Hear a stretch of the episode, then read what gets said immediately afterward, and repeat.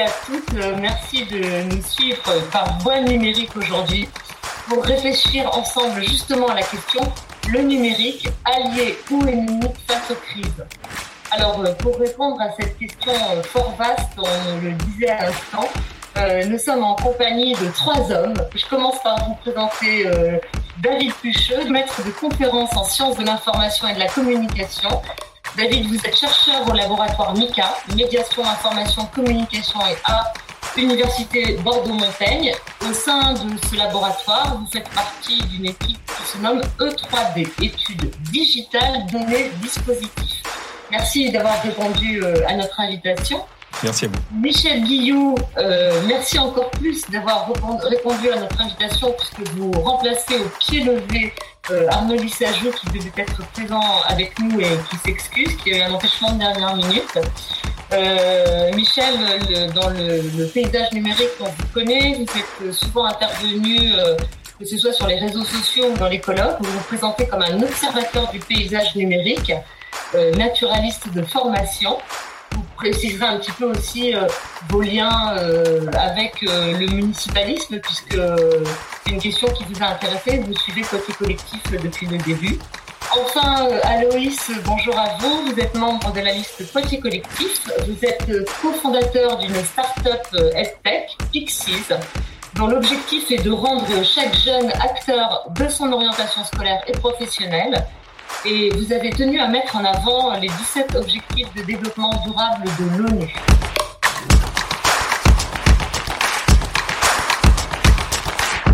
Alors, euh, je me présente moi-même, hein. je suis euh, Hélène Pommier, je suis candidate sur la liste de Poitiers Collectif. Je suis enseignante en lettres dans un lycée euh, sur la technopole du Futuroscope et j'ai enseigné en plus des lettres et j'enseigne toujours les une discipline qu'on a créée qui s'appelle la culture numérique, où on apprend à nos élèves à publier et à euh, s'initier à l'éthique euh, et la dimension juridique euh, du net. Voilà. J'animerai cette session de réflexion pendant une heure et demie. Je renouvelle mes voeux de bienvenue au public. N'hésitez pas, ceux et celles qui nous suivent, à réagir, à nous faire parvenir vos questions. La table ronde a une trame que nous avons préparée tous les quatre cette trame est souple et euh, que ce soit entre les intervenants ou avec le public extérieur, nous n'hésiterons pas à intercaler vos questions ou vos remarques.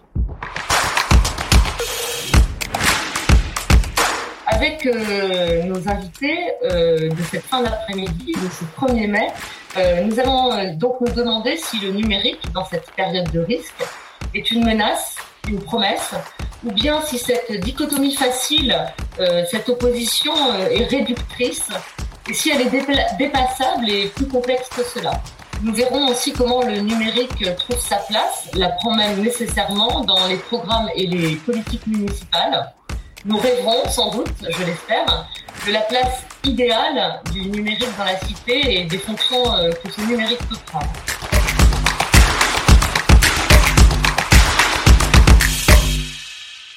Je vais euh, commencer ma première question en défrichant un peu euh, le terrain. Il m'a paru indispensable de commencer par nous questionner euh, pour les gens qui nous suivent sur ce terme numérique. évidemment, quand on en parle, il ne recouvre pas la même réalité pour chacun, suivant l'utilisation qu'il en a, le regard qu'il porte sur ce numérique. Qu'est-ce que donc que ce nom? Est-ce même un objet identifiable en soi? Et euh, enfin, comment et surtout le situer dans un contexte, ou pour le dire autrement, n'est-il pas déjà un contexte, un paysage dans lequel nous vivons? Le numérique, euh, c'est un nom que tout le monde utilise, euh, c'est un nom en français, c'est plus souvent un adjectif dans d'autres langues. Il apparaît comme d'une manière ou d'une autre dans tous les médias, dans nos pratiques actuelles, peut-être encore plus en temps de crise. Il apparaît dans les discours sur la pandémie, il apparaît dans les programmes politiques. Quelle réalité recouvre pour vous, ma première question, ce, ce, mot numérique? Et euh, deuxième petit B de cette première question, euh, le numérique euh, est-il politique, notamment à l'échelle d'une municipalité? Michel, puisque vous nous avez rejoint au dernier moment, eh bien, je vous prends encore plus de cours puisque je vous, je vous amène à répondre le premier à cette question. On peut essayer, oui. C'est un objet d'ailleurs de, de, de, conflit assez permanent, euh, cette définition du numérique avec des tas de gens, euh, notamment avec euh, les collègues informaticiens qui ont tendance à se l'approprier et penser qu'ils en sont les seuls dépositaires. Non, moi je pense euh, comme beaucoup d'autres. Hein, je suis pas le seul à le penser. Il y il y a plein d'autres gens qui en ont parlé avant. Euh, euh, ben, on parlait tout à l'heure de Jean-François Cerisier, qui est un ami commun, qui a dit des tas de choses intéressantes à ce sujet. Je pensais aussi à, à, la regrettée Louise Merzo, qui s'était exprimée sur, largement sur le sujet et qui, qui, avait parlé du numérique et de la culture numérique comme notre milieu. Euh, oui, moi je pense, euh, puis d'autres, hein, beaucoup d'autres encore. Euh, je pense que le, le, le numérique, en tant que substantif, hein, parce que c'est quand même aussi une originalité française. Ça, je vais arriver à mon propos. Vous avez, souvent, je fais des digressions comme ça, mais j'arrive finalement à dire ce que j'ai à dire. Que le numérique est bien effectivement notre paysage de tous les jours, notre paysage ordinaire, notre le milieu dans lequel nous baignons en permanence et euh, la question de savoir même si euh, si on s'en sert, si on s'en sert pas, si on en fait une utilisation, si on n'en fait pas une utilisation, ne vaut pas tripette à mon avis. Je veux dire que il est là, il est autour de nous, il est il est présent en permanence. Et quand je dis autour de nous, il est évidemment encore plus présent autour de tous les adolescents autour de tous les jeunes euh, qui, euh, une, qui sont complètement imprégnés de cette culture. Alors, il y a plein de valeurs qui vont avec, hein, des valeurs sociales, des valeurs de partage, des valeurs d'échange, des valeurs d'entraide dans leur, leur, vie de tous les jours. Comme la question, par exemple, se, se posait ce matin sur sur Twitter, avec sur lesquels avec j'ai échangé avec des collègues, la question se posait de savoir si si les adolescents s'entraidaient lors de cette période un peu curieuse que nous vivons. Ben, évidemment qu'ils sont en plein dans cette dans cette valeur-là parce que c'est leur, leur culture, parce qu'ils en sont imprégnés complètement.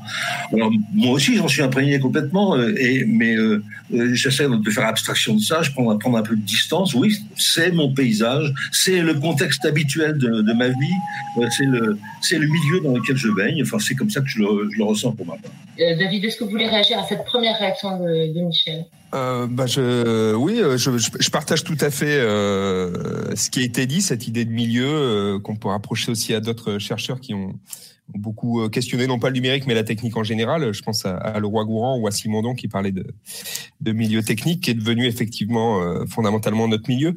Euh, alors l'approche qui a été donnée, c'est celle de, de, de l'usage de ce terme-là. moi, je, fais une analyse aussi pas pas, pas du tout contradictoire, mais différente. Euh, je pense que le, le... Il, y a, y a, y a trois choses qui sont assez fondamentales à retenir quand on parle du numérique. La première, c'est qu'il ne s'agit pas d'un objet, il s'agit d'un processus. Euh, si on parle du numérique à proprement parler, c'est un processus. C'est quoi? C'est la récolte, le stockage euh, et le traitement des données à des fins totalement diverses et variées hein, en fonction des acteurs qui s'approprient cette technologie. Et à ce titre-là, je, pense que le numérique est quelque chose de très difficile à saisir. Parce qu'encore une fois, c'est pas un objet, c'est un processus qui affecte quasiment toutes les activités humaines aujourd'hui. Et de l'envisager sous un angle global, c'est très difficile, à mon sens. Moi, je suis plus partisan de l'aborder sous un angle sectoriel ou thématique. Hein, je veux dire, euh, le numérique dans l'éducation, le numérique dans la santé, euh, le numérique euh, dans la politique. On parlait de politique. Évidemment que le numérique peut être un outil de gouvernement. Évidemment. Euh, qui renouvelle en tout cas euh, euh, les modalités de, de, de, de, gouvernement, les modalités de gestion d'un territoire. Hein, sur les territoires, je pense que le, tout le monde a cet imaginaire du numérique comme quelque chose d'international. À mon avis, c'est c'est peut-être plus révolutionnaire à une échelle territoriale, mais en tout cas, c'est à cet endroit-là que se jouent beaucoup de choses aussi. et puis, mon autre réflexion, moi, je suis partisan, vous l'avez dit, moi, je fais partie d'une équipe de recherche qui s'appelle Études Digitales euh, en fait, euh, qui est très proche aussi de l'IRI, le centre d'innovation de recherche euh, sur le, pardon, le centre, l'institut de recherche en innovation dirigé par Bernard Stiegler. qui a un peu mis au goût du jour les études digitales et le terme digital me semble plus pertinent à moi. pourquoi? Parce que le numérique met le doigt aussi sur le processus et la dimension vraiment calculatoire de ces technologies. Et je pense que le digital remet de l'humain. C'est-à-dire que parler du numérique comme d'une réalité sui generis, indépendante des humains, c'est quand même tout à fait illusoire. Euh, ce que je veux dire, c'est que parler du numérique, c'est s'intéresser aux gens qui le programment et aux gens qui l'utilisent. Il faut mettre l'homme dans la boucle. Euh, du coup, ça, ça me paraît aussi euh, quelque chose d'important toujours à prendre en considération. On voit trop souvent dans les médias des discours presque anthropomorphique sur ah, les algorithmes qui nous gouvernent, qui décident, etc. Évidemment que les algorithmes sont programmés euh, et que les usagers décident ou pas de les utiliser, qu'ils comprennent ou pas les mécanismes. Mais ce que je veux signifier par là, c'est qu'effectivement, euh, il faut pas considérer ça comme une, une réalité un peu indépendante de l'humain.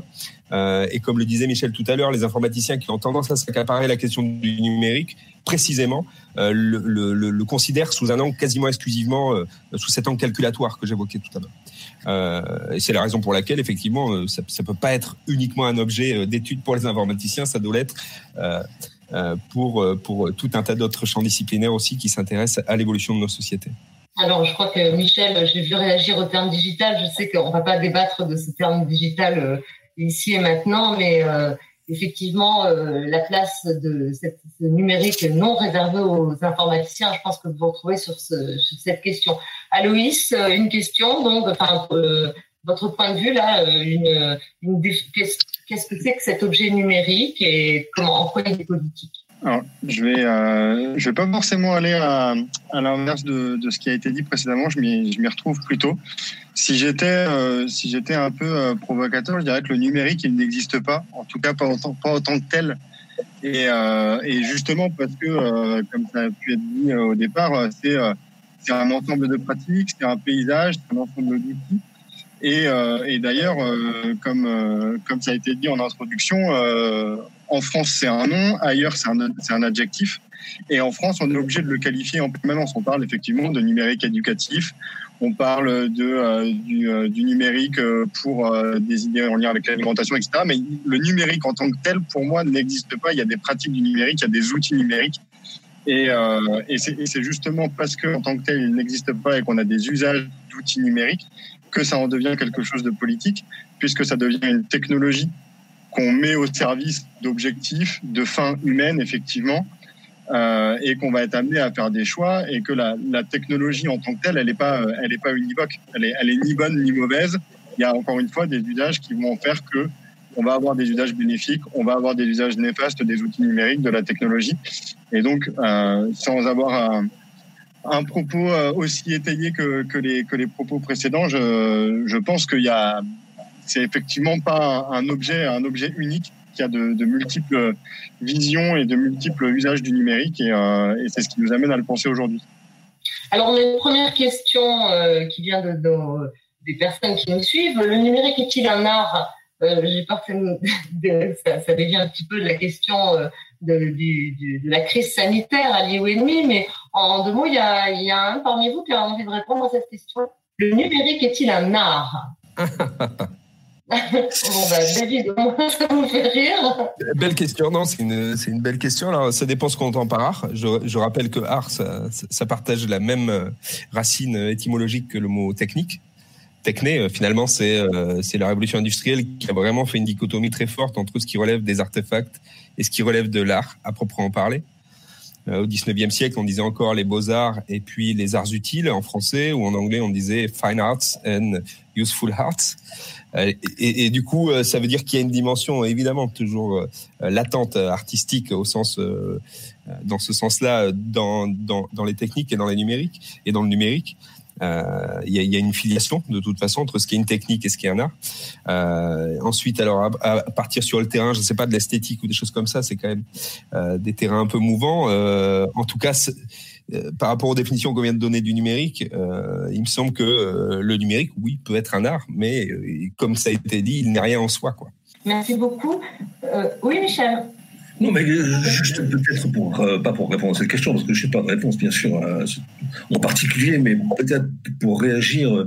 Euh, euh, la question de savoir si le numérique est un art ou la question de savoir si l'art est numérique euh, sont pas forcément des questions qu'on peut, auquel on peut trouver des solutions tout de suite.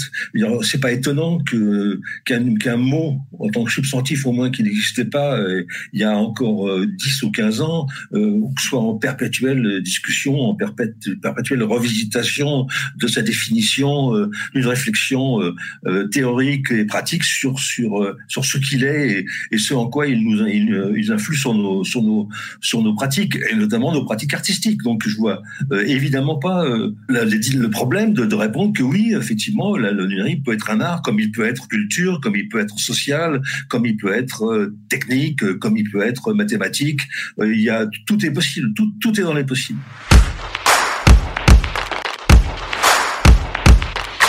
Merci beaucoup pour ces précisions et pour ce début, cette première partie de la table ronde. Donc, je rappelle à ceux qui nous suivent, celles qui nous suivent, que nous sommes en compagnie de David Pucheux, euh, Michel Guillou et Aloïse Gabory, euh, et que nous débattons sur la question du numérique allié ou ennemi face aux crises. David Pucheux, c'est vous que je vais poser la question suivante. Euh, actuellement, tous les Français, toutes les Françaises sont amenés à remplir des questionnaires numériques, euh, que ce soit euh, dans leur vie administrative, hein, euh, les impôts, quand on inscrit son enfant à l'école, dans le cadre du commerce, des achats en ligne, pour le paiement de nos factures.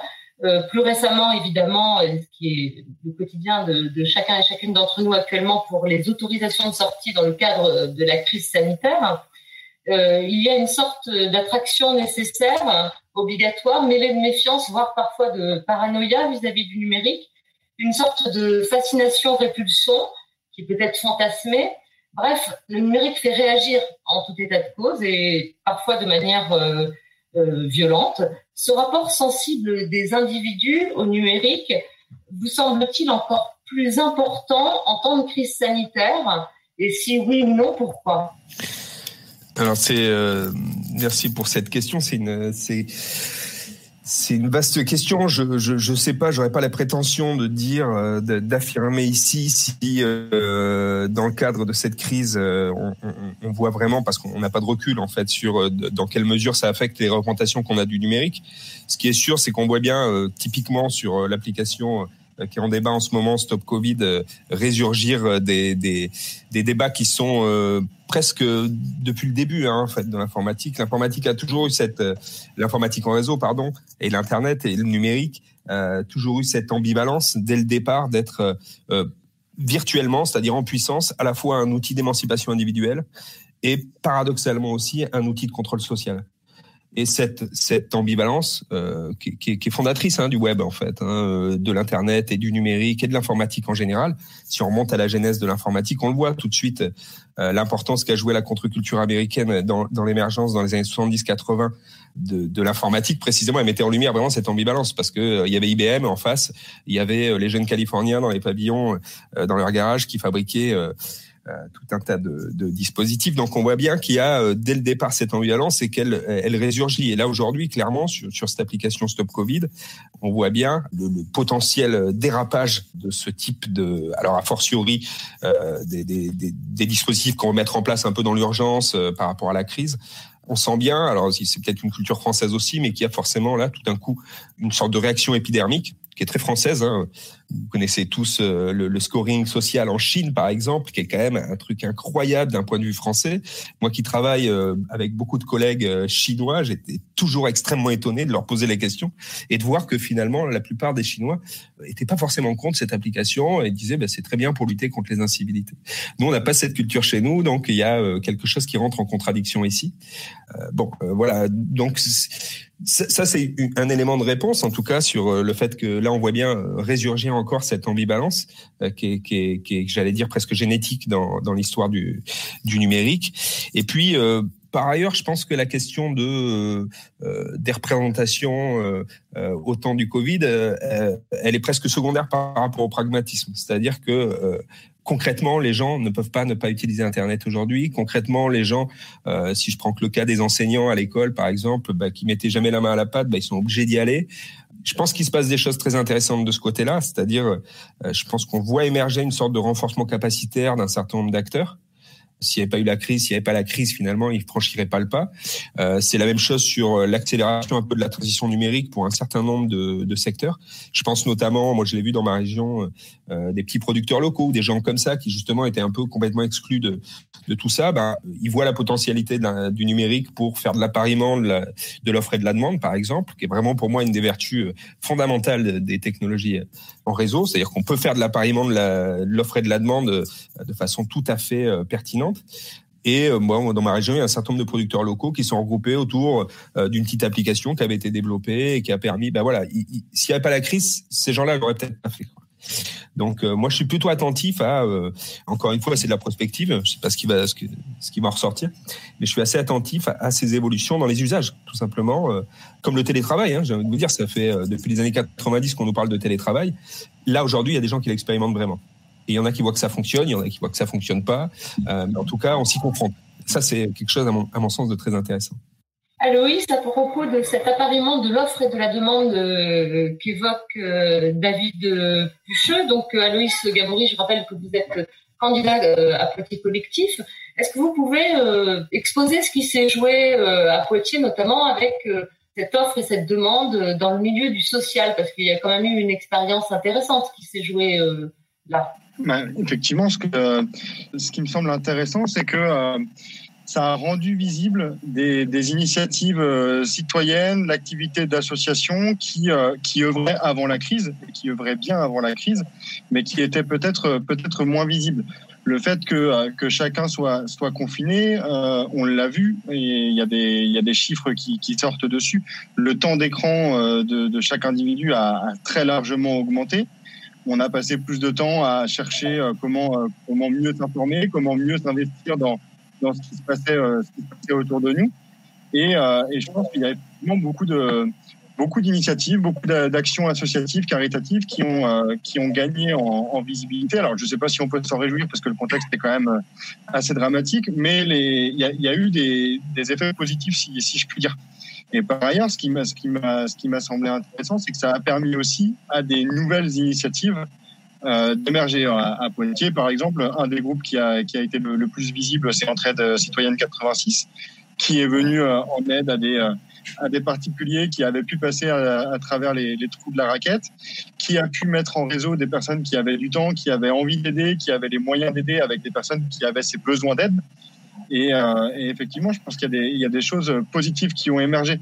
Euh, à une échelle à une échelle nationale, peut-être qu'on peut, euh, comme ça a pu être fait parfois, on peut déplorer que ce soit les, particuliers qui soient obligés de, de se substituer à, à l'action publique qui par endroit peut être défaillante.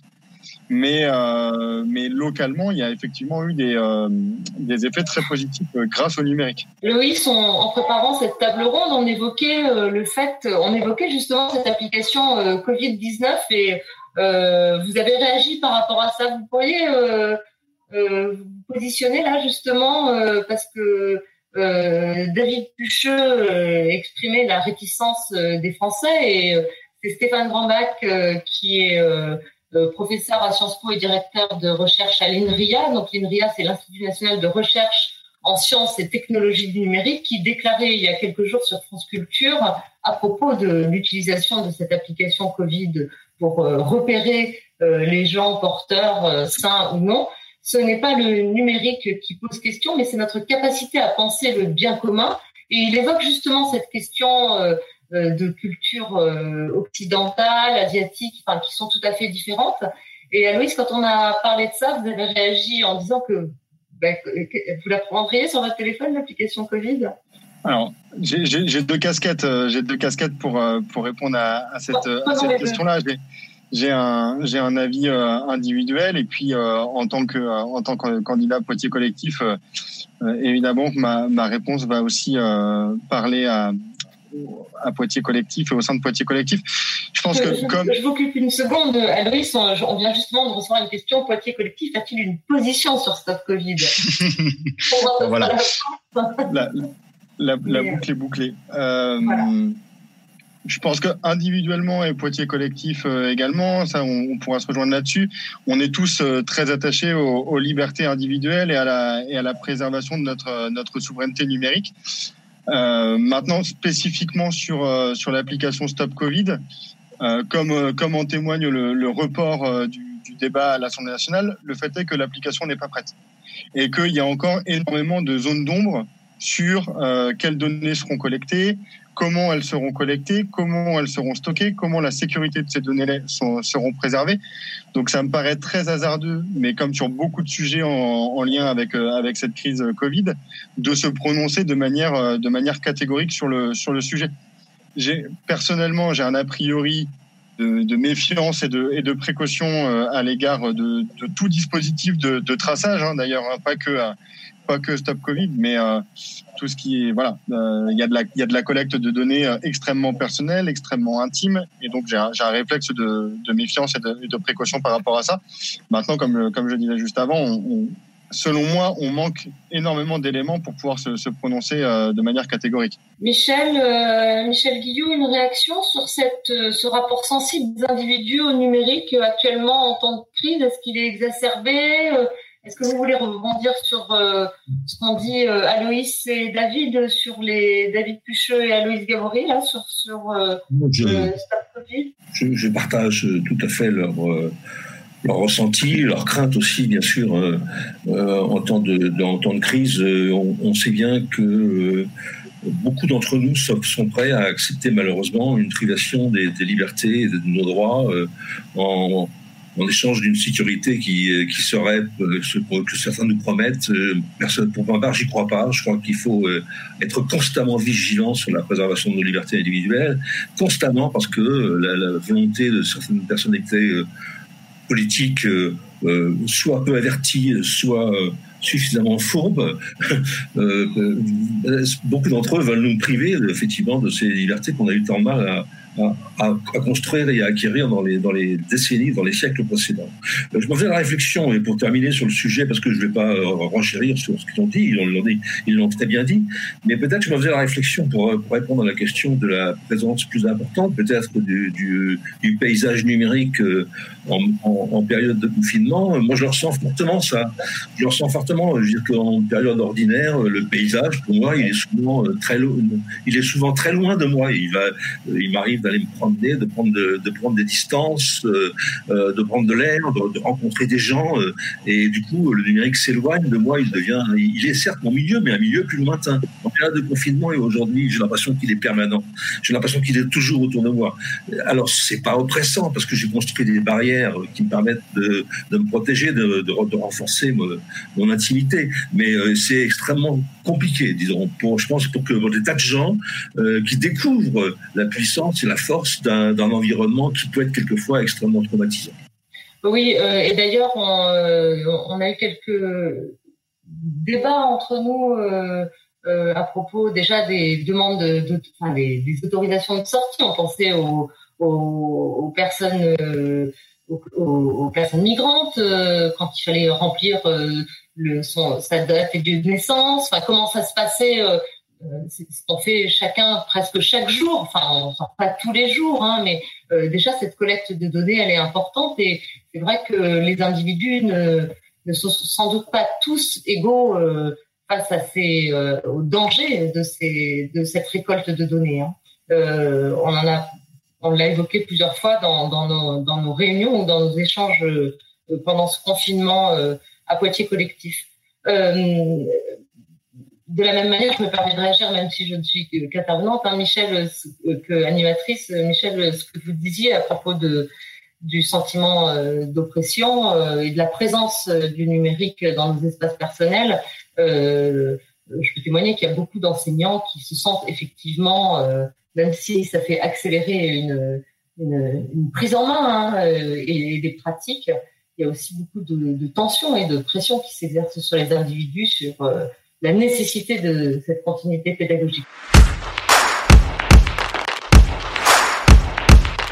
Je vous rappelle que vous retrouverez sur le site de Poitiers Collectif, je rappelle l'adresse, donc c'est https poitiers collectif tout slash.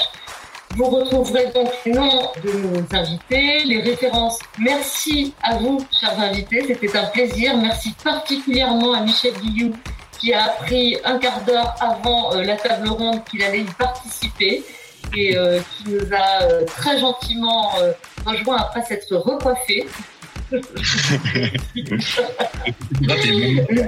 Je sais que Merci beaucoup, beaucoup à vous. C'était vraiment important de mon point de vue.